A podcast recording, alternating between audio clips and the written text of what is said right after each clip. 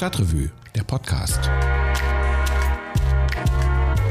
Hi und herzlich willkommen beim Stadtrevue Podcast. Ich bin Christian Wertschulte, ich arbeite als Redakteur bei der Stadtrevue, Kölns unabhängigen Monatsmagazin. Wenn in Köln politische Posten besetzt werden, dann schauen ja eigentlich alle immer ziemlich genau hin. Denn ähm, ob das jetzt berechtigt ist oder nicht, bei sowas liegt der Verdacht des Parteienklüngels immer in der Luft. Und so war es dann auch diesmal. Gleich vier neue Beigeordnete, so heißt das in Köln, hat der Stadtrat nach der letzten Kommunalwahl gewählt. Und bei einem, da ist die Wahl ganz schön schief gegangen. Wer das ist und was das Problem dabei war, das weiß meine Kollegin Anne Meyer. Hallo Anne. Hallo Christian. Anne, wir haben im äh, Stadtrevue-Heft einen interessanten Text. Da geht es um die Besetzung der Dezernate hier in der Stadt Köln. Jetzt wissen wir alle, Köln hat eine Oberbürgermeisterin. Das ist die Chefin der Verwaltung. Köln hat auch einen Rat, der gibt sozusagen der Verwaltung die Aufträge, was sie dann machen sollen. Aber was genau machen denn die Dezernenten eigentlich? Ja, die Dezernenten und Dezernenten, wobei man sagen muss, der korrekte Titel lautet eigentlich Beigeordnete, ah, okay. äh, bilden zusammen mit der Oberbürgermeisterin den Stadtvorstand. Also das heißt, sie bilden die Verwaltungsspitze. Sie sind aber nicht nur ähm, Verwaltungschefs sozusagen, sondern äh, politische Wahlbeamte, so nennt man die. Das heißt, sie werden vom Rat für acht Jahre gewählt oft und in Köln eigentlich fast immer auf Vorschlag einer bestimmten Partei oder mehreren Parteien. Und im Rat sitzen ja eben die gewählten politischen Vertreter. Und die ähm, Beigeordneten, kann man sagen, beraten und entscheiden. Also natürlich sollen sie die Beschlüsse des Rates umsetzen, aber sie können das eben schnell oder langsam tun. Manchmal dauert die Umsetzung auch viele Jahre. Ähm, wenn jetzt zum Beispiel aktuell gerade eine neue Radspur auf die Straße gepinselt wird, dann geht das oft auf Beschlüsse zurück, die schon viele Jahre zurückliegen, manchmal acht Jahre oder so. Und äh, das kann dann eigentlich nicht immer daran liegen, dass die Umsetzung so kompliziert wäre, sondern das liegt eben auch daran, welche Prioritäten man eben setzt. Und äh, das heißt also, die Dezernenten in Köln verfügen schon über Einfluss. Also sind quasi dafür zuständig, dass die Sachen, die der Rat beschließt, umgesetzt werden, haben aber auch eine eigene politische Agenda, wenn ich dich da richtig verstehe. Oft. Das, kann man so sagen. Genau. Also die äußern das oft nicht so ähm, offen, aber gehören auch oft einer Partei an. Mhm. Jetzt gab es letztes Jahr ja die Kommunalwahl. Da hatten wir einen historischen Wechsel in Köln. Die Grünen sind zum ersten Mal stärkste Kraft geworden. CDU und SPD äh, auf den folgenden Plätzen. Und da hat sich aber auch dann im Nachhinein was geändert bei den Aufgabenfeldern, für die diese Dezernate zuständig sind. Was ist denn da anders geworden?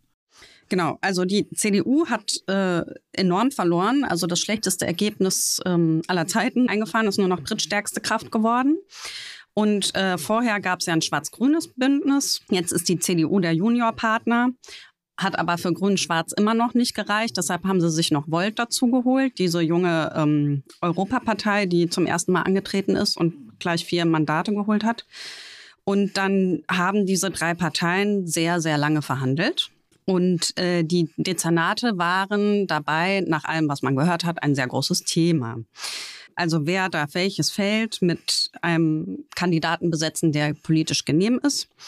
Und dann war es offenbar so, also die Grünen wollten unbedingt das Verkehrsdezernat neu besetzen, weil die vorherige Dezernentin, also Beigeordnete ähm, Andrea Blome, die der CDU nahesteht, es nicht besonders eilig hatte mit der Verkehrswende. ja.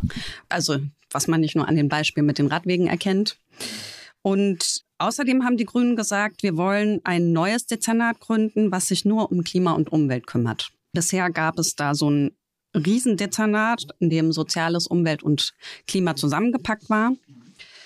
Und der Dezernent heißt Harald Rau und dem wird Umwelt und Klima jetzt weggenommen. Es wird ausgegliedert in ein neues Dezernat. Also diese beiden Punkte waren den Grünen sehr, sehr wichtig. Und dann gab es aber das Problem, dass Frau Blome, also die frühere Verkehrsdezernentin, noch für viele Jahre gewählt war und ihren Posten nicht einfach so aufgeben wollte. Und da hat die CDU gesagt, wenn Frau Blome da weg soll, dann wollen wir aber, dass sie Stadtdirektorin wird. Das ist eigentlich so der zweitwichtigste Posten nach dem der Oberbürgermeisterin. Und dann hat die CDU diesen Posten mit Frau Blome besetzt. Und der CDU wurde noch ein weiterer Wunsch erfüllt. Ähm, Köln kriegt jetzt noch ein weiteres neues Dezernat dazu, nämlich das Dezernat für, Achtung, Stadtentwicklung, Wirtschaft, Digitalisierung und regionale Zusammenarbeit. Okay, also man hat sozusagen ein Monsterdezernat abgeschafft und ein neues. Ich glaube, äh, unter Rot-Grün hieß sowas immer Superministerium, ne? ein Superdezernat quasi geschaffen. Ja, Gemischtwarenladen könnte man dazu auch sagen. genau. Also die CDU wollte gerne bei der Stadtentwicklung mitreden. Dann wurde dieser Bereich aus dem Baudezernat ausgegliedert und mit der Wirtschaftsförderung zusammengelegt, was man jetzt auch sagen würde, okay, das CDU will das natürlich gerne haben. Ähm, Digitalisierung und Regionales waren da halt noch übrig und dann hat man das einfach dann rein reingepackt. Und der CDU ist damit was Erstaunliches gelungen. Also sie hat die Wahl zwar krachend verloren, besetzt jetzt aber genauso viele Dezernate wie die Grünen, nämlich vier. Und die SPD führt sozusagen nur noch ein Dezernat, nämlich das Schuldezernat. Das heißt also, Köln hat der letzten, dank der letzten Kommunalwahl zwei Dezernate mehr. Bleiben wir mal beim Superdezernat. Das Superdezernat ähm, sollte ja besetzt werden. Und da gibt es eine Person, äh, die da so ein bisschen wichtig wurde, äh, nämlich einen Menschen namens Niklas Kienitz. Äh, der ist äh, Hörerin dieses Podcasts, vielleicht nicht so unbekannt. Vielleicht kannst du aber trotzdem mal kurz erklären, wer ist denn das und was genau sollte der mit welcher Begründung werden? Also Herr Kienitz sitzt für die CDU im Rat. Er ist auch Fraktionsgeschäftsführer seiner Partei und damit einer der wenigen Berufspolitiker im Rat. Er wohnt in Ehrenfeld und steht so für die Großstadt-CDU, kann man sagen. Also der weiß, was da so los ist und angesagt ist und so weiter. Und äh, er sollte eben der neue Dezernent für das neu geschaffene Dezernat für Stadtentwicklung, Wirtschaft und so weiter werden. Er ist äh, kein Stadtplaner, aber er hatte mal was mit Immobilien zu tun und ähm, hat auch mal den Stadtentwicklungsausschuss geleitet. Und viele sagen, dass er von Beginn an ziemlich scharf darauf war, diesen Posten zu kriegen. Und schon kurz nach Beginn der Bündnisverhandlungen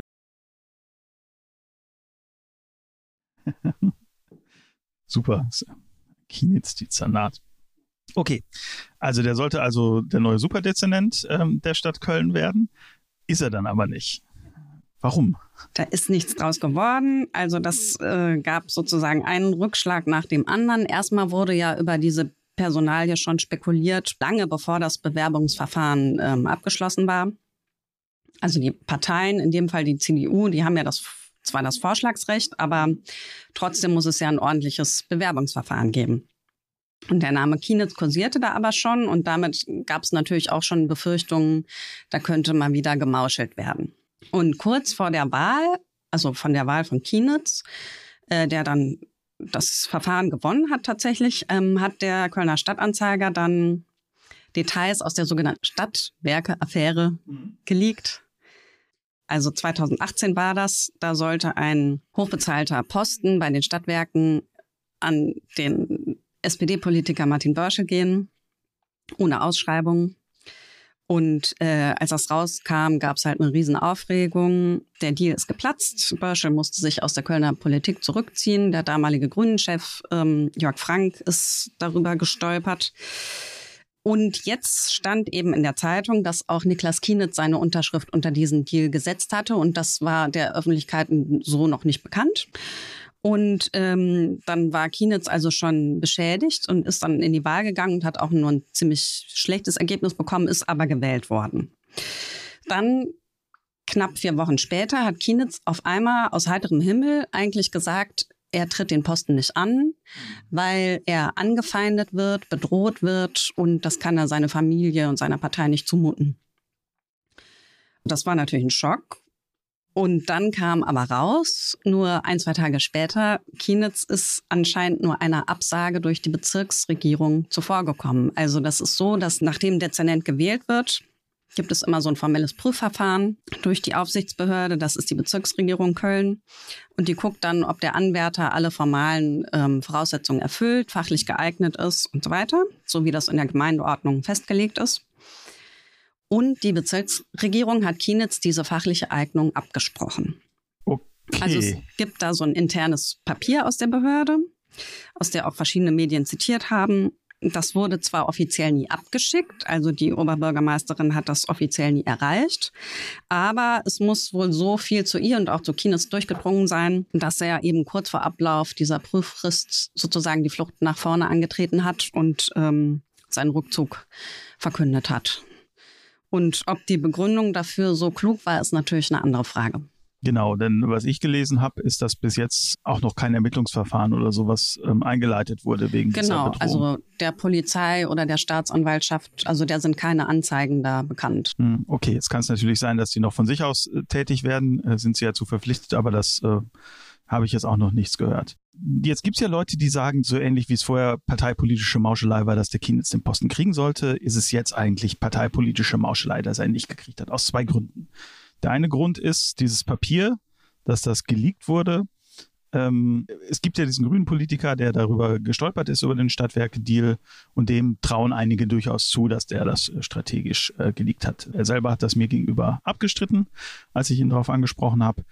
Weiß man nicht. Äh, eine andere Personalie ist aber etwas eindeutiger, nämlich Gisela Walzen, das ist die Chefin der Bezirksregierung. Die ist natürlich langjähriges SPD-Mitglied, das glaube ich auch für die SPD lange im Landtag du hast ja wirklich mit vielen Leuten geredet. Was sagen die denn dazu? Zu diesem Vorwurf, dass jetzt sozusagen das ähm, Scheitern dieser Bewerbung eigentlich eine parteipolitische Intrige ist? Ja, also viele würden sagen, ja, das war's. Ähm, ob es das wirklich war, weiß ich nicht. Also es gibt ja Vorgaben in der Gemeindeordnung, was der Bewerber erfüllen muss, ähm, was jetzt Führungserfahrung und so weiter angeht. Aber die sind nicht so eindeutig. Also da gibt es schon einen Interpretationsspielraum. In den allermeisten Fällen ist es so, dass die Bezirksregierung das einfach abnickt. Aber ähm, es ist schon mal vorgekommen in Köln. Da gab es so einen Fall, der war ganz ähnlich wie bei Kienitz. Und ähm, zwar ist das zwölf Jahre her, da sollte der grünen Politiker Jörg Frank, über den wir jetzt schon mehrmals gesprochen haben, der sollte Kämmerer werden. Hm. Also quasi Finanzdezernent. Und ähm, er war auch Geschäftsführer seiner Fraktion, genau wie Kienitz heute. Und auch bei ihm ging es um die Frage, hat er genügend Führungserfahrung? Und damals war der Regierungspräsident von der CDU und er hat auch prompt das beanstandet. Und dann könnte man jetzt also meinen, jetzt ist äh, Kienitz CDU, die Regierungspräsidentin SPD. Also es ist schon irgendwie parteipolitisch gefärbt, die Entscheidung. Man muss allerdings auch sagen, äh, auch das Landesministerium war involviert oder zumindest informiert. Ähm, da ist zuständig das Ministerium für Heimat, Kommunales und so weiter. Ähm, die äh, Ministerin Ina Scharrenbach, die hätte da intervenieren können. Die ist ja von der CDU und die hätte dann sagen können, nee, nee, das ist schon alles korrekt, dass diese Entscheidung ist richtig so. Das hat sie aber nicht gemacht.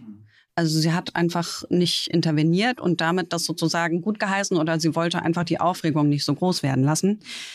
Ähm, also, dass man jetzt nur sagen kann, die SPD wollte da der CDU was auswischen, so einfach ist es, glaube ich, nicht. Hm. Ist ganz schön kompliziert, weil es ja auch noch eine innerparteiliche Komponente gibt. Also in der CDU gibt es gerade einen Machtkampf um den Parteivorsitz. Bernd Petelkau äh, ist sozusagen der Supervorsitzende der CDU, also ist Landtagsmitglied. Er ist im Aufsichtsrat der Stadtwerke obwohl er an diesem Deal äh, beteiligt war, ist er jetzt wieder drin.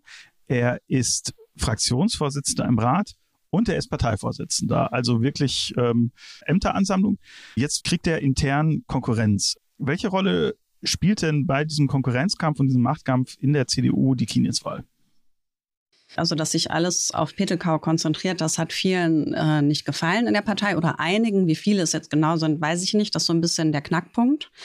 Auf jeden Fall gehört dazu der ehemalige Oberbürgermeister Fritz Schrammer.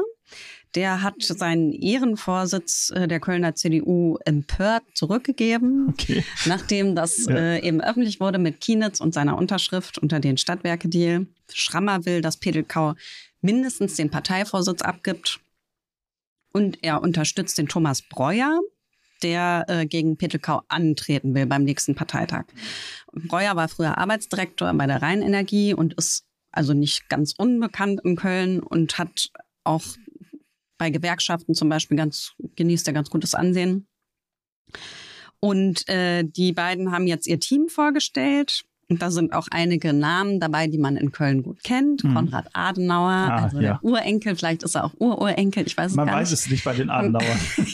könnten sich auch mal angewöhnen, ihre Kinder anders zu benennen als den, den, äh, den sozusagen den Namensgeber dieser Familie. Ja, auf jeden Fall. Ja, also der ist Jurist und ähm, der Name hat natürlich Bedeutung. Dann ist da ähm, Anne Henk-Holstein, die war lange im Rat und ist Vorsitzende der Landschaftsversammlung Rheinland.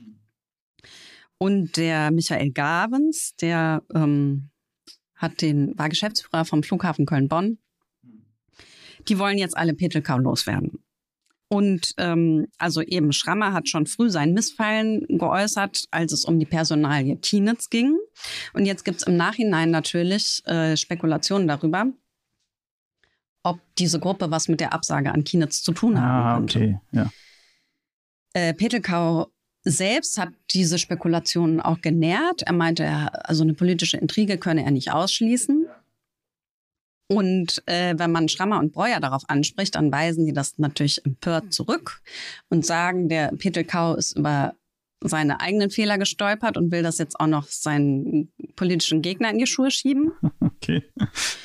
Und ähm, ja, also ich würde auch sagen, es ist natürlich viel einfacher von Intrigen zu sprechen, ähm, als sich mit den eigenen Fehlern auseinanderzusetzen. Hm. Und der Ja. Fehler war äh, vielleicht, dass ein Immobilienwirt, der da sicher in seiner Branche auch sehr erfolgreich ist, vielleicht nicht der richtige ist für ein Dezernat, was Wirtschaftsförderung, Stadtentwicklung, regionale Zusammenarbeit und Digitalisierung vereint. Äh, zumal er auch, auch lange ja raus ist sozusagen aus der Branche und als Fraktionsgeschäftsführer im Rat gearbeitet hat. Einmal das. Außerdem hat er nie so viele Mitarbeiter geführt Mhm. Und äh, er ist halt Fraktionsgeschäftsführer. Und wenn man so Berufspolitiker ist, Ja, dann guckt man natürlich noch mal ganz genau hin. Ist das jetzt wirklich der Beste für den Ja, klar. Posten? klar.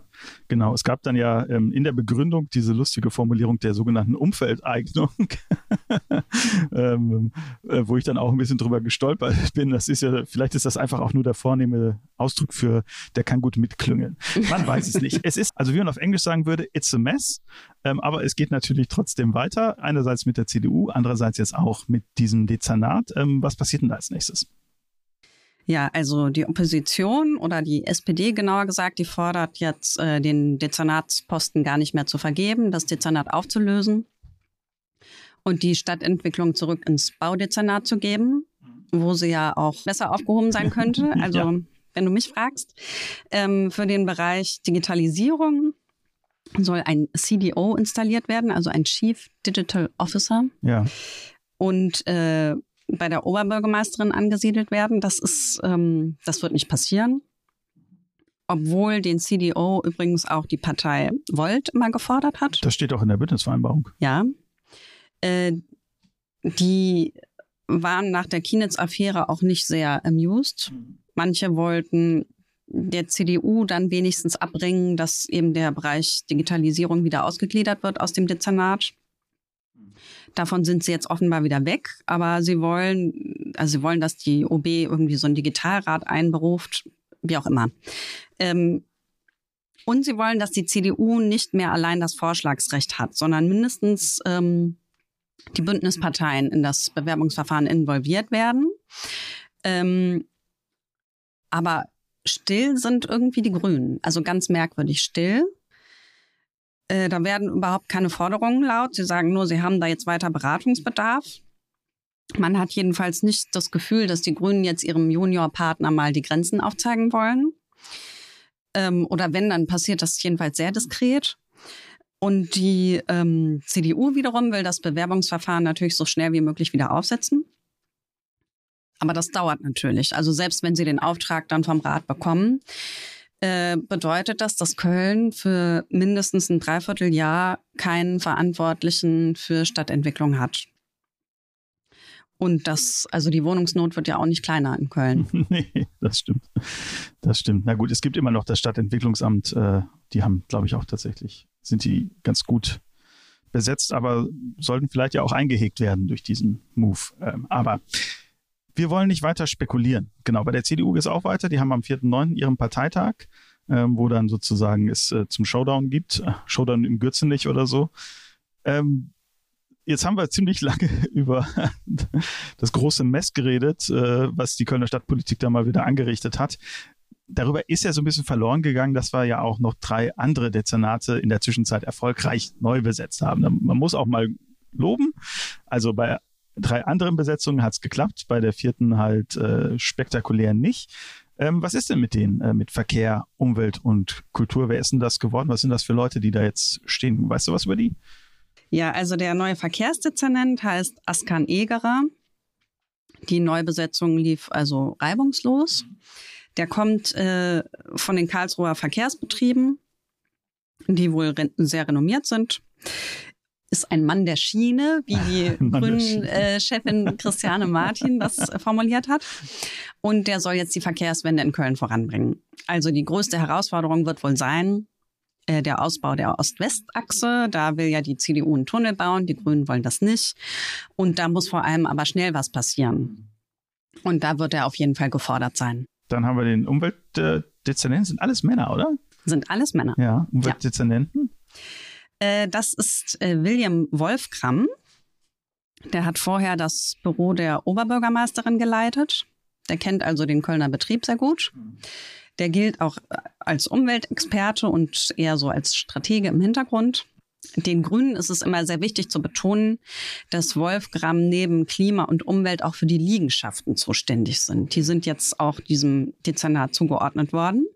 Also die städtischen Grundstücke und diese sind ja auch ein wesentlicher Faktor für die klimagerechte Stadtentwicklung. Stichwort Versiegelung und so weiter. Okay, und ganz zum Schluss ähm, Kulturdezernat. Ähm, vielleicht der unbeliebteste Posten. also ein Posten, ähm, der in den letzten Jahren sehr stark in der Öffentlichkeit war, aber auch nicht unbedingt ähm, positiv äh, durch die Verzögerungen beim Opernbau. Und die bisherige Amtsinhaberin Susanne Laukwitz-Aulbach hat damals ja geglänzt, dass sie sagt, sie hätte nicht den Oberverantwortungshut auf. Das haben wir viele sehr krumm genommen. Ähm, fast niemand war sozusagen mit ihr als Dezernentin zufrieden. Wissen wir auch, der Kulturbetrieb ist ein sehr meinungsstarker ähm, Teil sehr der Stadtgesellschaft. Sehr lautstarker. Sehr lautstark auch, natürlich. Ist ja auch deren Job quasi, auf sich aufmerksam zu machen. Ähm, da gibt's jetzt auch eine neue Person und das ist ein Schweizer. Genau, der heißt Stefan Scharl. Ich weiß gar nicht, wie man den Namen Stefan ausspricht. Charles. Der ist Schweizer, wahrscheinlich Scharl. Charles, ja ähm, und ist offenbar, also wenn man sich seinen Lebenslauf anguckt, so, ein, so eine Art Hans Dampf in allen Gassen.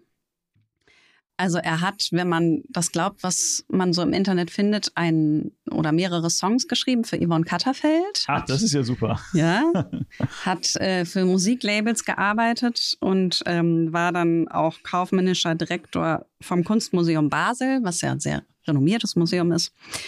Ähm, war dann auch später Kulturchef beim Schweizer Sender SRF. Die CDU hat ihn vorgeschlagen. Jetzt sind alle sehr, sehr glücklich über die Wahl.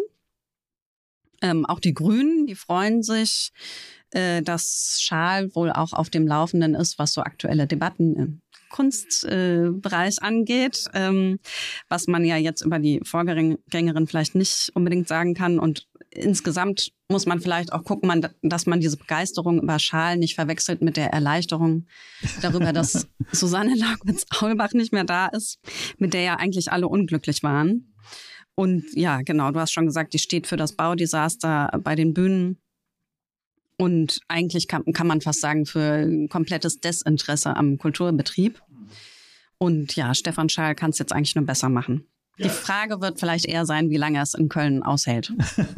das ist, ist das äh, andere, obwohl ich ja gehört habe, dass es sehr, sehr viele Bewerbungen auf diesem Posten äh, geben soll, was äh, mich tatsächlich auch ein bisschen überrascht hat, weil ich äh, schon vermute, dass ähm, Kulturbeigeordneter in Köln zu sein auch ein etwas anstrengender Job sein könnte. Ja, also ich fand es auch überraschend, ja. ja. Mhm.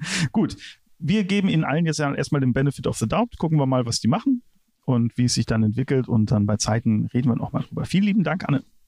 Bitte, sehr gern.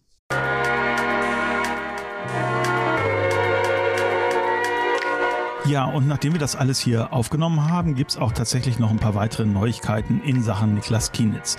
Denn die Bezirksregierung, die hat mittlerweile bestätigt, dass es in den Jahren vor Kienitz Verzicht auf seinen Posten einen Austausch gegeben hat. Und zwar per Textnachricht zwischen OB Henriette Reker und Regierungspräsidentin Gisela Walsten.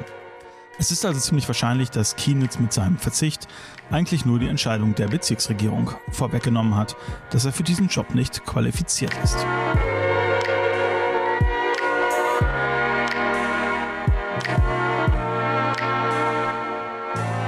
Klüngel wechseln wir mal das Thema und schieben an dieser Stelle mal eine kurze Warnung ein.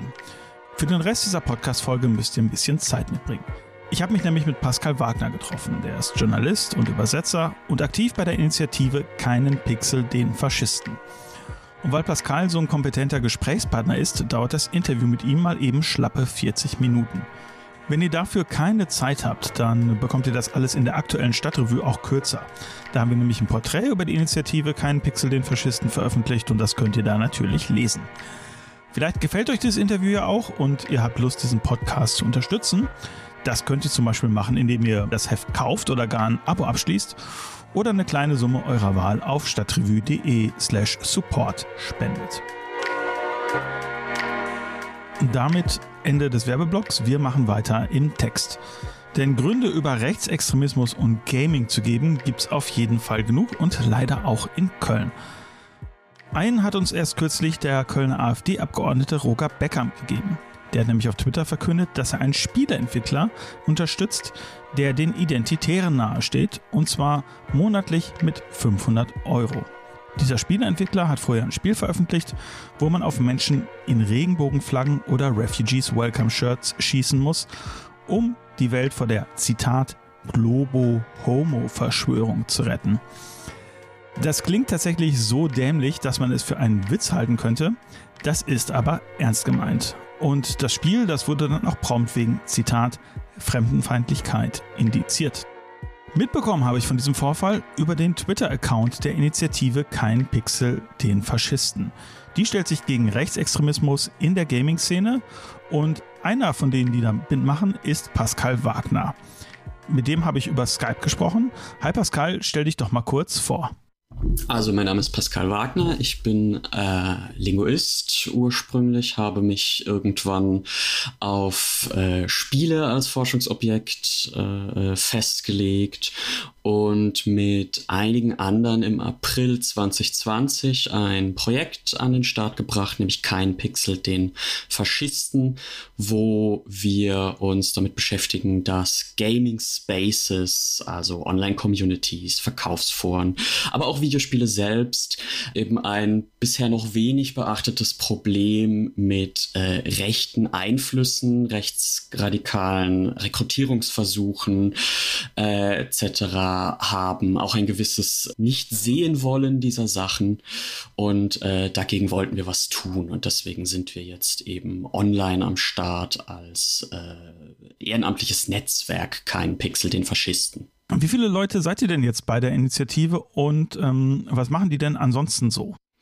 Also das sind ähm, über, ich glaube, Stand jetzt sind es so um die 100 ähm, Content Creators äh, jedweder Art, also BloggerInnen, äh, YouTuberInnen, StreamerInnen. Wir haben einen großen Anteil an äh, AkademikerInnen, also auch äh, Uni-Projekten, die sich mit Spielen beschäftigen. Also alles dreht sich irgendwie um Spiele im weitesten Sinne. Auch sowas wie Pen and Paper oder Brettspiele sind dabei und wir haben uns eben äh, zusammengetan, um uns auch gegenseitig Unterstützung zu geben, weil wir auch durchaus aus erster Hand Erfahrungen gemacht haben mit Doxing oder sowas äh, im, im Internet, wo man dann äh, attackiert wird auf Twitter oder anderen Social Media Plattformen von rechten Mobs oder von Trollarmeen. Und da ist es äh, aus eigener Erfahrung sehr nützlich, wenn man eben ein Netzwerk hat, das einen unterstützt die äh, Gegenrede leisten können und wo man einfach einen Safe Space hat, wo man über sowas sprechen kann, genau. Es gibt ja jetzt sehr viele Spaces für Gamerinnen. Also es gibt Discord, es gibt Reddit, Twitch und es gibt natürlich die Foren der Spiele und da vor allem die Foren auf der Spieleplattform Steam. Wo seid ihr denn da wie aktiv? Denn diese Spaces, die sind doch ähm, sicher auch ziemlich unterschiedlich. Definitiv. Also man braucht auch für alle eigentlich eine unterschiedliche Vorgehensweise in verschiedenen Graden.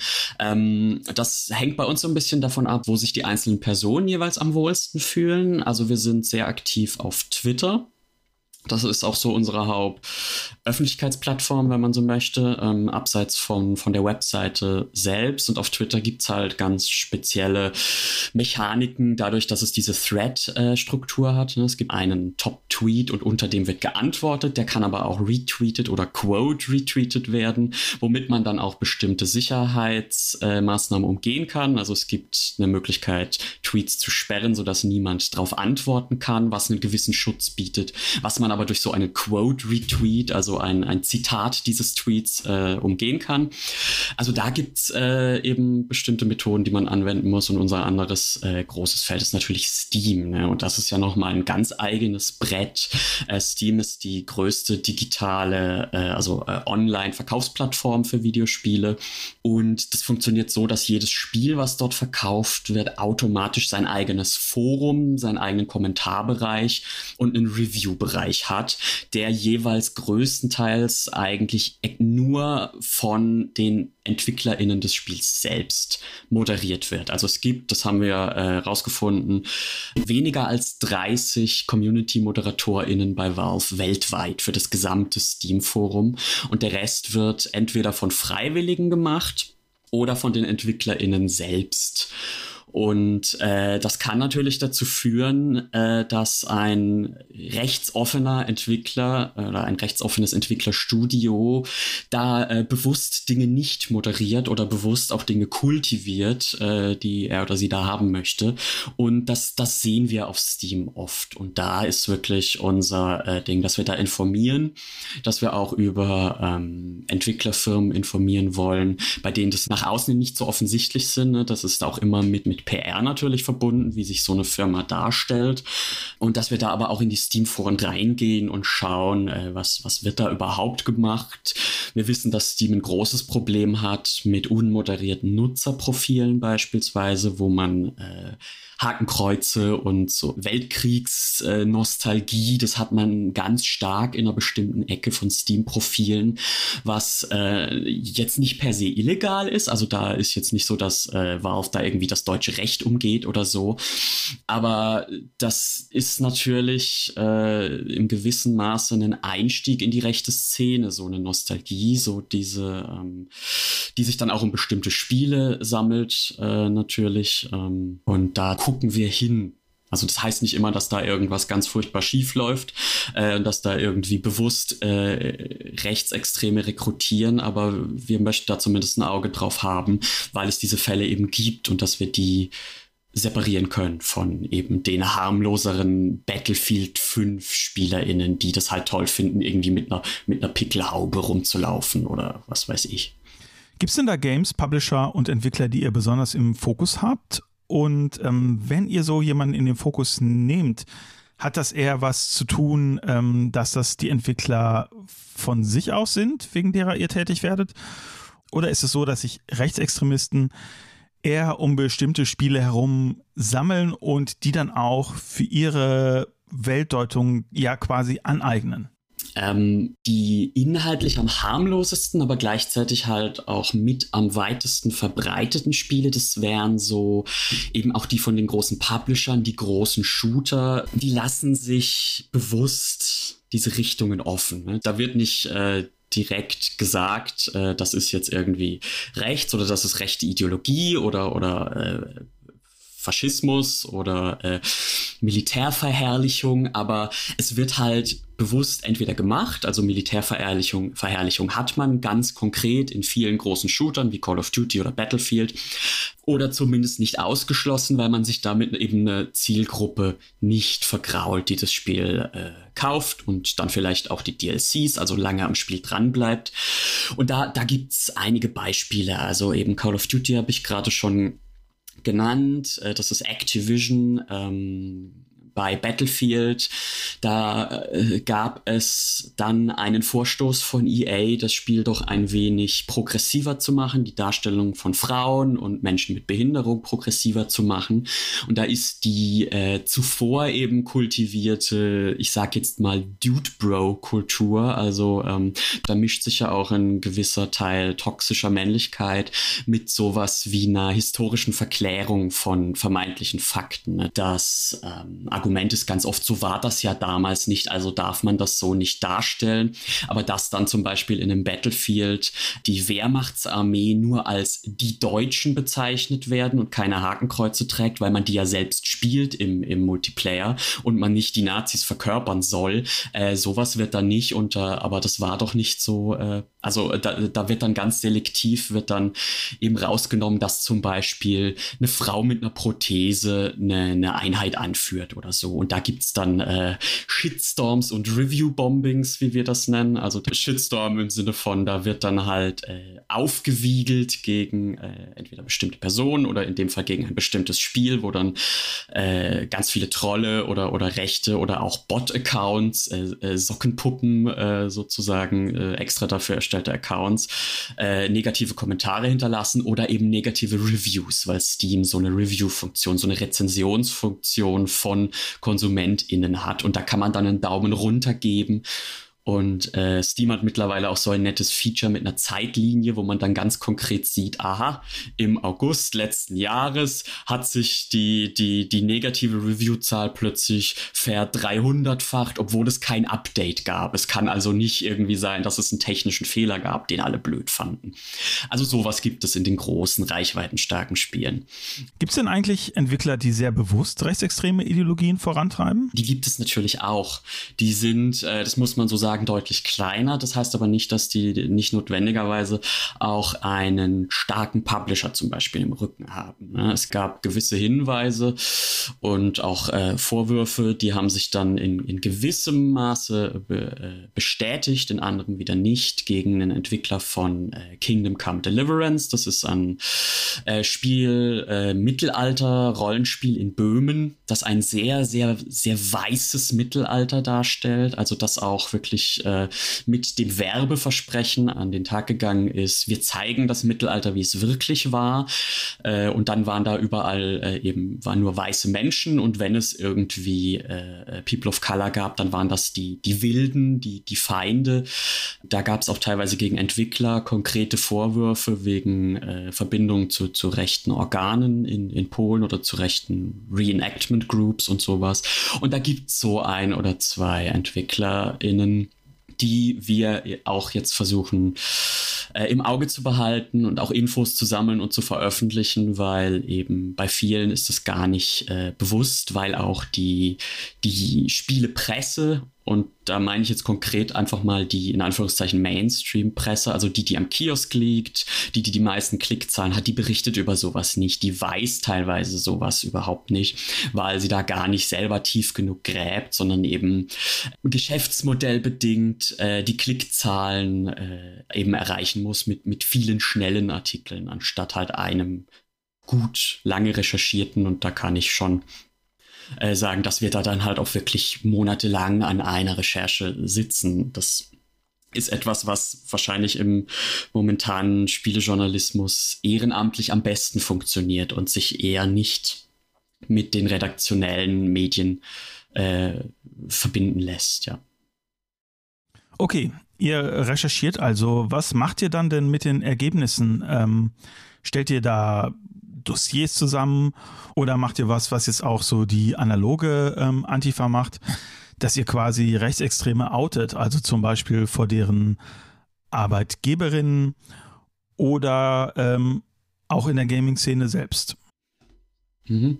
Also outen tun wir niemanden, können wir auch gar nicht, weil die Infos, mit denen wir arbeiten, die sind alle öffentlich. Ne? Das ist in dem Sinne ähm, jetzt eigentlich, äh, könnte sich die jeder holen. Es wird halt nicht gemacht, weil das zu viel Arbeit ist ähm, und eben vielleicht dann auch nicht den gewünschten äh, Reichweiteneffekt hat. Ähm, aber theoretisch, wenn man die entsprechenden Personen aus den Entwicklerstudios, die sich halt irgendwie, halt irgendwie auffällig geworden sind und da dann äh, die öffentlichen Facebook-Profile, Twitter-Profile äh, und sowas anguckt, ähm, da, da gibt's nichts zu outen, die stellen das alles zur Schau und ein großer Teil der Industrie guckt einfach gerne bewusst weg. Und dagegen wollen wir halt vorgehen, indem wir recherchieren, äh, wie du gesagt hast. Das ist ähm, unser, unser Brot und Butter ist sozusagen die Infoarbeit, weil wir ähm, eben unsere Webseite haben, keinen Pixel den Faschisten.de, wo wir ähm, unsere Recherchen veröffentlichen. Also wir haben eine große, eine vierteilige Reihe, die man mittlerweile auch als am Stück runterladen kann, äh, auch zitierfähig gemacht für irgendwelche äh, akademischen Arbeiten. Zu Gamergate. Also wie hat diese Hasskampagne damals angefangen, unter welchem Deckmantel hat sie agiert, ähm, wer war davon betroffen, wer hat mitgemacht, wie ist sie instrumentalisiert worden, auch politisch, haben wir eine Riesenreihe eben dazu gemacht. Und das hat halt, sowas dauert Monate, ne? das hat lange lange Arbeit gebraucht. Ähm, wir arbeiten auch an einem Glossar von Gaming-Terms, also von äh, Begriffen, die äh, wichtig sind in so einem Kontext, zum Beispiel eben sowas, wie ich vorhin gesagt habe, ne, ne, Doxing äh, oder, oder, oder Review-Bombing, weil wir einfach auch äh, nicht eben nur unsere Spielefach Presse erreichen wollen oder äh, BloggerInnen oder eben SpielekonsumentInnen, sondern durchaus auch eben die größeren Medien und Leute, die über eine, sei es eine Tagung aus einem anderen Bereich auf uns stoßen, dass die überhaupt auch nachvollziehen können, was passiert da, ähm, was ja sonst relativ schwierig ist, wenn einem das Vokabular fehlt. Also solche äh, Infoarbeit nach außen wollen wir machen äh, auch nach innen, eben durch so Themen, weil jeder im Gaming-Bereich weiß irgendwie, was Gamergate ist, hat den Namen schon mal gehört und die meisten Leute können mittlerweile auch zuordnen, das war eine Hasskampagne, das war antifeministisch, aber wie das überhaupt angefangen hat und was das Ziel war und sowas, das, das ist halt so irgendwie im Nebel der Geschichte verloren, obwohl wir da irgendwie jetzt gerade erst sieben Jahre von entfernt sind. Und dann ähm, gehen wir zumindest auf Twitter auch ganz konkret rein, weil wir eben, äh, wir haben einen Twitter-Account, der auch eine ganz gute Reichweite hat und der auch regelmäßig äh, eben von uns bespielt wird. Und da versuchen wir halt wirklich auch Rückendeckung zu geben, wenn irgendwas ist. Ne? Was, weil es natürlich einfacher ist, eine Einzelperson anzugreifen auf eben sowas wie Social Media, als ein Netzwerk, das keinen konkreten Menschen nach vorne stellt. Und äh, da können wir natürlich dann auch schützend äh, dazwischen gehen oder äh, können eine Blockliste bereitstellen oder sowas. Das ist so unser ähm, konkreter Anwendungsbereich ist da auf jeden Fall Twitter, weil wir viele von uns sich da auch gut auskennen. Gibt es denn Gründe, dass ihr jetzt besonders auf Twitter aktiv seid und nicht auf den anderen Social-Plattformen? Twitter hat natürlich auch diesen einen äh, praktischen Vorteil, dass die meisten Gaming-JournalistInnen, aber auch Entwicklerstudios da ganz aktiv sind, weil das eben so eine Presseplattform auch ist, wo sich viele Leute ihre Press-Releases abholen. Ähm, und das heißt, äh, dass dann bei Extension die Leute eben dort auch ihre privaten Sachen machen oder eben auch ihren Hass verbreiten, je nach Person. Ne? Und das heißt, da zum einen kriegt man sie da, also sieht man da, was sie machen, zum anderen ist da aber auch ganz konkret dann natürlich die Verteidigung gegen sie notwendig. Von daher ist es für uns schon sinnvoll, auf Twitter zu sein. So jetzt in der analogen Welt ist es ja relativ einfach eigentlich, äh, Rechtsextreme zu erkennen. Also durch bestimmte Marken, zum Beispiel New Balance Schuhe, früher halt Lonsdale ähm, oder halt auch, ähm, naja, Autokennzeichen, wo dann die Zahlen 88 oder 18 besonders oft vorkommen. Wie ist das in der Gaming-Szene? Gibt es da auch Codes, an denen man Rechtsextremisten erkennt? Definitiv gibt es ja. Also zum einen ist das Thema Dog Whistling ist ein ganz, ganz großes eigentlich, auch wenn man sich eben so äh, äh, Facebook-Profil-Nachrichten, also, also Postings von eben äh, gewissen Entwicklern anguckt, die da, die arbeiten ganz viel äh, mit, mit, mit Dog-Whistles, also, also Be Begriffen, die nur Leute erkennen, die auch schon wissen, was dahinter steckt. Ne? Und dann gibt's natürlich, das ist gerade auf Steam wirklich sehr, sehr äh, prominent, die Profilbilder, also ähm, das Eiserne Kreuz oder der, der Reichsadler oder Panzer und Pickelhauben sind halt auch oft. Man hat auch oft auf Steam kann man, äh, ich glaube, alle ASCII-Codes eingeben als, als Namen oder Unicode. Also da hat man dann das eiserne Kreuz dann auch gerne so links und rechts den, den Nickname flankierend und sowas. Genau, und dann hat man natürlich auch das ganz typische, ne, 1888, so die ganzen äh, Sachen, die man sonst so im Internet sieht. Äh, das Internet und die Gaming-Sphäre sind eng verzahnt, um nicht zu sagen, eigentlich das Gleiche. Also da, da rutscht viel raus aus dem Gaming ins generelle Internet, ähm, was vor allem auch Memes angeht. Also es gibt dieses ganz prominente Deus Vult-Meme zum Beispiel. Das äh, ist also ein, so, ein, so ein Kreuzritter, der halt äh, sehr, einen sehr anti- äh, äh, muslimischen Spruch loslässt. Das kommt aus Crusader Kings 2. Also ist ein Riesenproblem geworden, so groß, dass sich auch die, die, die Entwicklerfirma selbst äh, damit befassen musste, was machen wir mit dem Ding überhaupt im Nachfolger, um da ein bisschen die, die, die rechtsradikale Nutzung einzudämmen. Ähm, also es gibt bestimmte Dinge, die, wenn jemand sie verwendet, dann weiß man, worauf das rausläuft. Du hast ja gerade gesagt, dass das Problem eigentlich in der Gaming-Szene selbst ignoriert wird. Wie sind denn dann die Reaktionen auf eure Arbeit? genau kann man das nicht immer nachvollziehen, weil auch wenn etwas passiert, sagen EntwicklerInnen oder, oder EventveranstalterInnen ja nicht, ja, wir haben da und da die Nachricht her und deswegen haben wir das und das gemacht. Nee. Aber wir haben eben zum Beispiel auf der letzten Gamescom, beziehungsweise auf der DEFCOM, hätte es ein Panel geben sollen mit einer Entwicklerfirma, die vorher ganz konkret äh, menschenfeindlich und rechtsoffen bis rechtsradikal aufgefallen ist, auch mit ihren Spielen, mit den Inhalten ihrer Spiele und die wollten ein Panel veranstalten äh, auf der DEFCOM über ihr neues angeblich antifaschistisches Spiel. Und der DEFCOM schien das eben auch nicht bewusst zu sein, was die vorher gemacht haben oder wie die so drauf sind.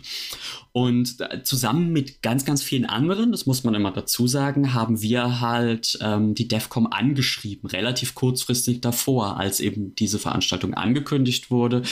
Und äh, das Panel wurde dann abgesagt und ersetzt durch ein Ad-Hoc-Interview mit einem antifaschistischen Entwickler, also mit dem Entwickler von Through the Darkest of Times, was sein, das ist ein sehr, sehr äh, feinfühliges äh, antifaschistisches Spiel über Widerstand im Dritten Reich auch in einem tollen Artstyle gezeichnet, immer mit dem Ziel so, äh, dieses Spiel soll Kunst sein, die damals verboten gewesen wäre, so stilistisch. Also, also wirklich ganz thoughtful, äh, hat die DEFCOM auch super reagiert. Ähm, aber da hat es eben erst öffentlichen Druck, öffentliche Aufmerksamkeit gebraucht und äh, da haben wir halt äh, mit, mitgeholfen, das kann man auf jeden Fall sagen.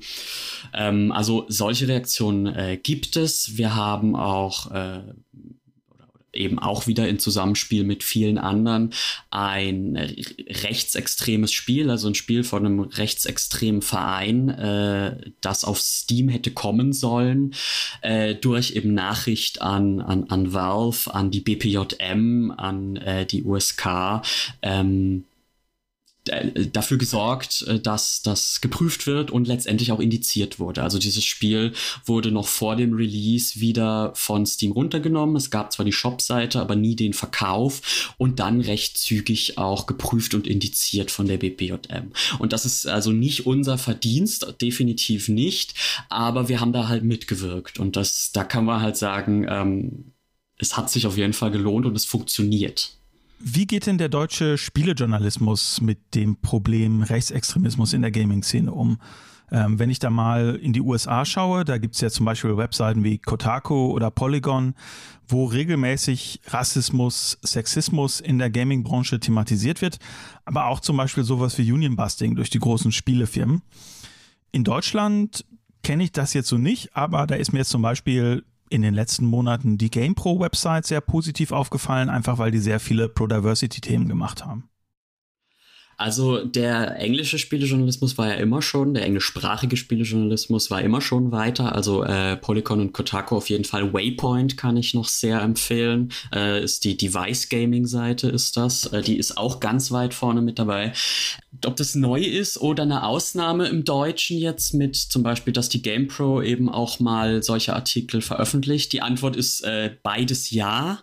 Also zum einen ist es eine relativ neue Entwicklung, abseits von eben Juni Pride Month, ne, wo das äh, schon, schon was die Markenpropaganda angeht, ganz gerne gemacht wird. Ähm, ähm, aber es ist auch neu, dass eben, äh, und ich, ich glaube tatsächlich, die GamePro ist so das einzige aus den großen Sachen, die mir jetzt einfällt, die das jetzt auch mal verstärkt machen. Das hat vielleicht auch was mit der, mit der äh, neuen Chefredaktion oder so zu tun. Das weiß ich nicht, kann ich nicht sagen.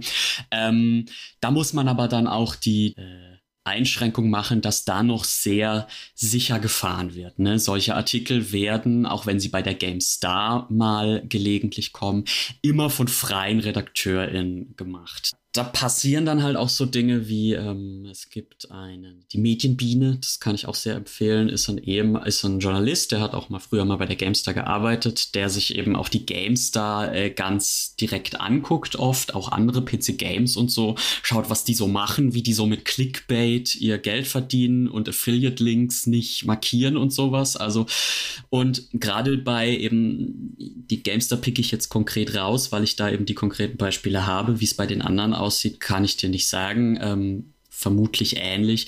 Da wird halt auch im Forum einfach ganz bewusst nicht moderiert. Ne? Da wird so gesagt, wir haben einen Kodex, Ehrenkodex, es darf keine rassistischen Kommentare und wir schreiben keine äh, Texte in die Richtung und so. Aber durchgesetzt wird der halt effektiv nicht. Also da ist wirklich im, im Forum wütet da der Antisemitismus auch und so. Ähm, ist sicherlich mittlerweile ein bisschen besser geworden, weil der öffentliche Druck auch einfach größer geworden ist, was dann, so vermute ich, sicherlich auch dazu beigetragen hat, dass sowas wie die GamePro eben jetzt wirklich gute Artikel von wirklich guten freien JournalistInnen auch äh, mit reinbringt. Ich bin ja selber mit in der Redaktion von der Gain, also von dem Printmagazin.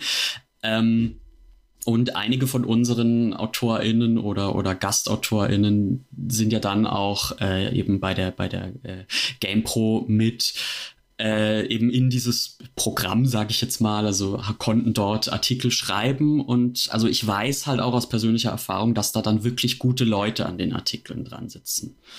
Ähm, und das ist ein super Schritt und ich weiß nicht, ob der so möglich gewesen wäre, wenn nicht über die letzten drei, vier Jahre auch wirklich die öffentliche Nachfrage danach und die öffentliche Kritik an, hey, ihr, ihr predigt Wasser und säuft Wein, warum äh, nicht, nicht irgendwie stärker geworden wäre, ja. Aber hat sich da die Spiele-Community nicht vielleicht auch selber mal so ein bisschen verändert? Also wenn ich das vergleiche bei Gamergate, da ging es ja wirklich darum, dass eine bestimmte Gruppe von Gamern, und da benutze ich jetzt sehr bewusst die männliche Form, eigentlich so die Definitionshoheit über das haben wollte, was jetzt ähm, Gaming eigentlich sein soll. So, wenn ich jetzt aber an die letzten Wochen zurückdenke, da sind ja diese Fälle von sexueller Belästigung bei Activision Blizzard bekannt geworden. Also, das ist die Firma, die zum Beispiel World of Warcraft entwickelt oder auch den Teamshooter Overwatch. Und da ist es so, dass es innerhalb von World of Warcraft zum Beispiel dann Demonstrationen gegen das Unternehmen, das dieses Spiel hergestellt hat, gab. Und das ist ja doch ein relativ neues Phänomen, dass da die SpielerInnen selber eigentlich von ihrer Firma etwas einfordern, was jetzt über bestimmte Spielemechaniken hinausgeht, sondern auch, äh, dass die Firma selbst einen bestimmten Wertekanon folgt.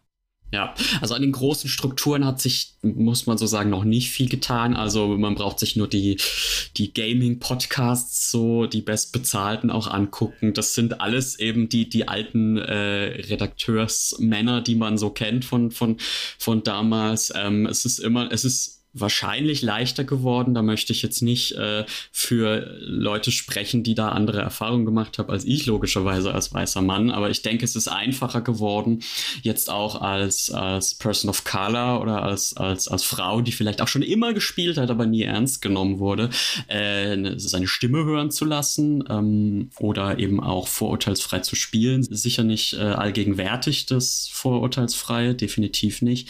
Ähm, aber der große Umbruch auch auch international, der hat, glaube ich, gerade erst angefangen. Also wir haben jetzt in den letzten ein, zwei Jahren bei sowas wie Ubisoft äh, durch, durch Whistleblower einfach raus bekommen, raus äh, ge, ge, geleakt bekommen, was da für toxische Verhaltensstrukturen drin sind, dass da im Prinzip eine, eine Familie aus, aus, aus äh, machthabenden äh, Männern dort den Ton angibt und eben auch äh, weibliche äh, MitarbeiterInnen äh, belästigt und, und dass da auch teilweise Missbrauch äh, eben einfach passiert ist und das, das, also das ist rausgekommen, das hat dann zu so ein, zwei symbolischen Köpfungen, möchte ich, möchte ich mal sagen, geführt. Also da wurden dann ein, zwei Posten neu besetzt und jetzt vor ein paar Monaten äh, wurde halt wieder klar durch einen Whistleblower. Es gibt da so ein, zwei Redakteure im englischsprachigen Raum, äh, Jason Schreier vorneweg, der ja erst bei Kotaku war, jetzt bei Bloomberg ist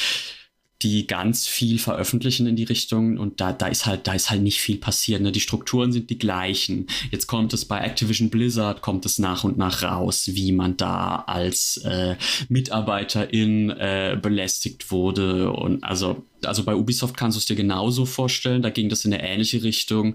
Und das wird wahrscheinlich immer noch nur die Spitze des Eisbergs sein. Also da wird es wahrscheinlich kaum eine große äh, multinationale Firma geben, die bei der das nicht so ist jetzt gerade. Ähm, und die Spielepresse nimmt langsam Fahrt auf, eben gerade durch so internationale Seiten, wie du sie auch schon genannt hast, darüber zu berichten. Ähm, und im deutschsprachigen Raum passiert es halt einfach noch gar nicht, muss man einfach sagen. Also so tagesaktuelle News in diese Richtung, die sucht man vergeblich. Also da werden dann so, so Longreads, so, so, so Essays, äh, werden dann schon veröffentlicht von eben diesen freien RedakteurInnen. Aber so dieses Ernstnehmen als das ist eigentlich das Thema, was die LeserInnen haben wollen, nämlich den, den industriellen Hintergrund, den politischen Hintergrund.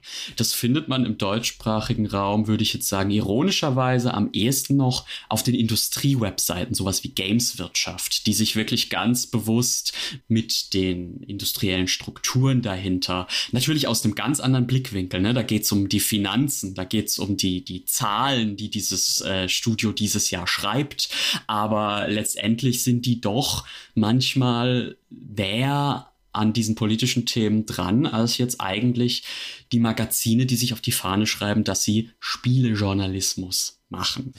Ja, meine letzte Frage ist vielleicht ein bisschen ähm, theoretischer. Mich würde interessieren, ob es vielleicht auch so eine Art antifaschistischen Gamings gibt.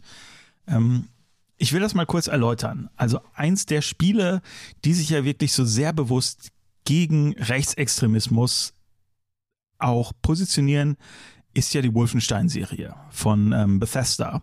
Und da spielt man ja den ähm, Helden BJ Blazkowicz. Das ist so ein bulliger Typ, der wirklich ein Kämpfer gegen das Nazi-Regime und gegen den Ku Klux Klan ist. Aber das ist jetzt nicht nur so ein klassischer Heldentyp, also so ein super maskuliner Einzelkämpfer, auch wenn der natürlich einer Widerstandsgruppe angehört. Das Spiel folgt auch eigentlich einem relativ klassischen Spielprinzip. Das ist ein Shooter. Da geht es darum, dass man bessere Waffen hat und dass man Massen von Gegnern erstmal niedermetzelt, auch wenn das natürlich Nazis sind. Ich würde sagen, das sind eigentlich so Spielemechaniken und auch Spielfiguren, die sich relativ leicht auch wieder von rechts besetzen lassen würden. Und da würde mich echt mal interessieren, ähm, wie du das siehst und ob du glaubst, dass es auch andere Spiele und Spieleästhetiken und Spielemechaniken geben kann, naja, die vielleicht eher so einem antifaschistischen Ideal folgen. Mhm. Ja, also Nazi-Exploitation ist weit verbreitet. Ja, es kann ich Schleichwerbung machen. Wir machen gerade, also ich mit ein paar Ko KollegInnen einen, einen, akademischen Sammelband aus den Game Studies über die Wolfenstein-Reihe und da ist das natürlich ein großer Punkt, äh, dass da auch Bezug genommen wird auf eben ein Filmgenre, das wohl so heißt, Nazi-Exploitation, das ich vorher auch nicht kannte. Ähm, also äh, ob das jetzt antifaschistisch ist, weil man eben immer noch eine Militärfantasie äh, auslebt, das würde ich jetzt auch nicht sagen. Da bin ich halt, äh, bin ich halt an dem Punkt lieber auf Nazis ballern als Nazis sein, ne? Das und es macht auch einfach Spaß. Ich bin großer Fan der Wolfenstein-Spiele. Die machen das auch, die sind auch sehr gut darin, einfach satirisch den Wahnsinn der äh, Nazi-Maschinerie äh, darzustellen. Ne? Und auch eben teilweise kleinere Schicksale. Also es gibt dann irgendwie äh, ein so ganz eindrückliches Ding, was mir im Kopf geblieben ist aus dem ersten neuen Wolfenstein, aus äh, The New Order, ist äh, der Soldat, den man belauschen kann, der sich äh, zu Hause die Klamotten seiner Frau anzieht und äh, aber weil er halt sein bester Freund und er getreu äh, der Regimelinie sind, ihn sein bester Freund halt verpfeift ans, ans Regime. So, ne? Also es gibt die, die, die machen, die versuchen da schon auch Gesellschaftskommentar zu machen. Der ist natürlich Holzhammer.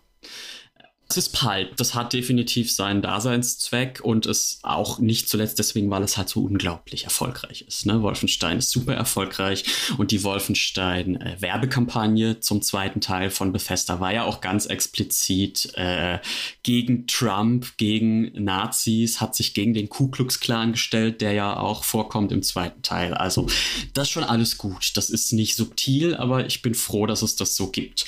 Ähm, spezifisch antifaschistische Ästhetik weiß ich nicht. Also da auf jeden Fall ein wunderbares Beispiel ist eben Through the Darkest of Times, die gesagt haben, wir, wir nehmen diesen Graffiti-Stil, äh, die, die haben so einen schwarz-rot, also Antifa-farbenen auch äh, Graffiti-Stil, ähm, wo die EntwicklerInnen halt von Anfang an gesagt haben, wenn das so eine Wand geschmiert worden wäre im Dritten Reich, wäre das als entartete Kunst in Anführungszeichen verboten worden und das wollen wir erreichen, diese Konterästhetik. Und das finde ich ist ein guter, cleverer Einsatz äh, von auch sowas. Und was du dann natürlich, was du dann genannt hast, ist natürlich eigentlich das, was man am, am liebsten will und da passt auch Through the Darkest of Times rein, weil das ist ja ein äh, auch äh, nicht gewalttätiges Spiel ist andere Arten des Spielens normal zu machen. Und ich glaube, dass wir da auf einem guten Weg sind, weil die Indie-Spiele, also die nicht zu einem großen Publisher gehörenden, äh, äh, unabhängig entwickelten oder zumindest mit Unterstützung von kleinen Indie-Publishern entwickelten Spiele, die haben viel mehr Freiheit dahingehend, was die für Spielmechaniken und Ästhetiken nutzen können. Und das merkt man also spätestens seit dem unglaublichen Durchbruch von sowas wie Minecraft, was ja im Kern ein pazifistisches Spiel ist. Ne? Man klatscht da Zombies um, um äh, Erfahrungspunkte zu kriegen in der aktuellen Version, also in, äh, seit irgendwie ein, zwei Jahren. Aber äh, man kann das auch ausstellen. Es gibt Creatives Modes und ähm, das ist ja nicht zuletzt dieses einfach nur bauen und Essen anbauen und überleben ist ja was, was auch ganz viele Kinder einfach erreicht hat. Ne? Und das, sind, das ist die nächste Generation an Menschen, die irgendwann Videospiele entwickeln, die eben nicht mit äh, Doom aufgewachsen sind und dann äh, eine der ersten Interaktionen mit Spielen war Schießen. Also ist Schießen als Interaktion immer schon so, habe ich auch, ne? Äh, ist, ist, ist so normalisiert, wenn ein Spiel mich schießen lässt, denke ich nicht drüber nach. Ich frage nicht, warum muss ich denn hier schießen? Mache ich manchmal jetzt mittlerweile schon, wenn ich so ein äh, Spiel habe, wo ich toll erkunden kann und rumspringen und es ist alles super. Und dann frage ich mich, hä, warum sind hier jetzt Gegner? Aber das ist was, was ich mir stark antrainieren musste. Und denke, und das ist jetzt nur eine Vermutung von mir, dass da eine anders sozialisierte Generation nachkommt, die das eben nicht so stark ansozialisiert hat, dass Schießen der einzige Modus operandi ist, das einzige Verb ist. Und das sieht man eben jetzt auch in diesen Indie-Spielen, die ich schon erwähnt habe. Da gibt's dann eben eines der erfolgreichsten Indie-Spiele der letzten Jahre ist Stardew Valley. Das ist ein Farming-Simulator, ein unfassbar toller, ist eigentlich eine Hommage an die alten Harvest Moon-Spiele, aber eben so weitergebaut, wie der Entwickler selbst, Concerned Ape, sich damals so ein Farming-Spiel gewünscht hätte. Tolles Ding. Gibt's auch Kampf drin, gibt's auch so eine Mine, wo man dann Monster bekämpfen kann oder so, aber das Hauptding ist wirklich Farming mit einem kapitalistischen Einschlag auch. Also es gibt, gibt einfach gerade Verschiebung in die Richtung, ganz viel, äh, was früher so böse Walking Simulator genannt wurde, so 2011, als der erste Rai rauskam. Das ist, also das ist im Prinzip sind das äh, Ego-Shooter ohne Schießen. Ne? Man erkundet die Landschaft, äh, man kann mit Dingen interagieren vielleicht, aber halt ohne sie zu zerstören. Wurde am Anfang ganz böse aufgenommen von der Gamer-Crowd, auch hier absichtlich nur die männliche Form. Ähm, und das ist einfach ein etabliertes Genre, wo so viele tolle Experimente und auch in anderen einfach Ästhetiken rauskommen. Pastellfarben sind seit einigen Jahren einfach wirklich etabliert in so Indie-Spielen wie äh, A Short Hike heißt es genau. Sowas ähm, oder eben auch Dear Esther. Ähm, da sehen wir einfach Sachen, die die in, weiß nicht, 10, 15 Jahren, glaube ich, einen Shift auch in den größeren Spielen vielleicht hoffentlich auslösen können. Wir haben es schon gesehen in sowas wie den Assassin's Creed Discovery Tours. Also das sind von Ubisoft diese Riesenspiele Assassin's Creed. Und die letzten drei, glaube ich, äh, das im alten Ägypten, das im antiken Griechenland und das im England der, der, der Wikingerzeit. Ähm, wobei ich nicht weiß, ob das letztes schon hat, aber kommt bestimmt noch, die haben einen Museumsmodus dazu bekommen, der entweder gratis beim Spiel dabei ist oder den man auch, was ich noch toller finde, ähm, dazu äh, äh, separat kaufen kann für ein Drittel des Preises, wo man einfach durch die Welt läuft und dann kriegt man Infotafeln an den Landmarks, ne, das ist die Cheops-Pyramide, dann und dann wissen wir, ist sie erbaut worden, das und das wissen wir noch nicht. Ähm, und das einfach in einer gigantischen Spielwelt, die ursprünglich dafür gebaut wurde, da durchzulaufen und Leute abzuschlachten. Und das ist einfach ein Schiff, der wäre so vor halt zehn Jahren noch überhaupt nicht möglich gewesen. So ein DLC, so ein kaufbares Ding, wäre zerrissen worden. Und dass das jetzt einfach geht, ist halt ein guter erster Schritt. Vielen lieben Dank, Pascal. Wenn ihr da draußen an den Empfangsgeräten etwas mehr wissen wollt, die Initiative Kein Pixel den Faschisten hat eine Website, die heißt auch so, keinpixeldenfaschisten.de. Und was ihr unbedingt machen solltet, ihr solltet der Initiative auf Twitter folgen, da erfahrt ihr also regelmäßig Neuigkeiten über Rechtsextremismus und die Gaming-Szene. Ich muss mich jetzt mal an dieser Stelle verabschieden, denn meine Farm im Stadio Valley, die braucht jetzt mal meine Aufmerksamkeit. Die bekommt nämlich ihren ersten Kuhstall. Was es in diesem Kuhstall Neues gibt, das erzähle ich dann in einem Monat in der nächsten Folge vom Stadtrevue Podcast. Ich hoffe, wir hören uns dann. Bleibt bitte gesund und bis bald.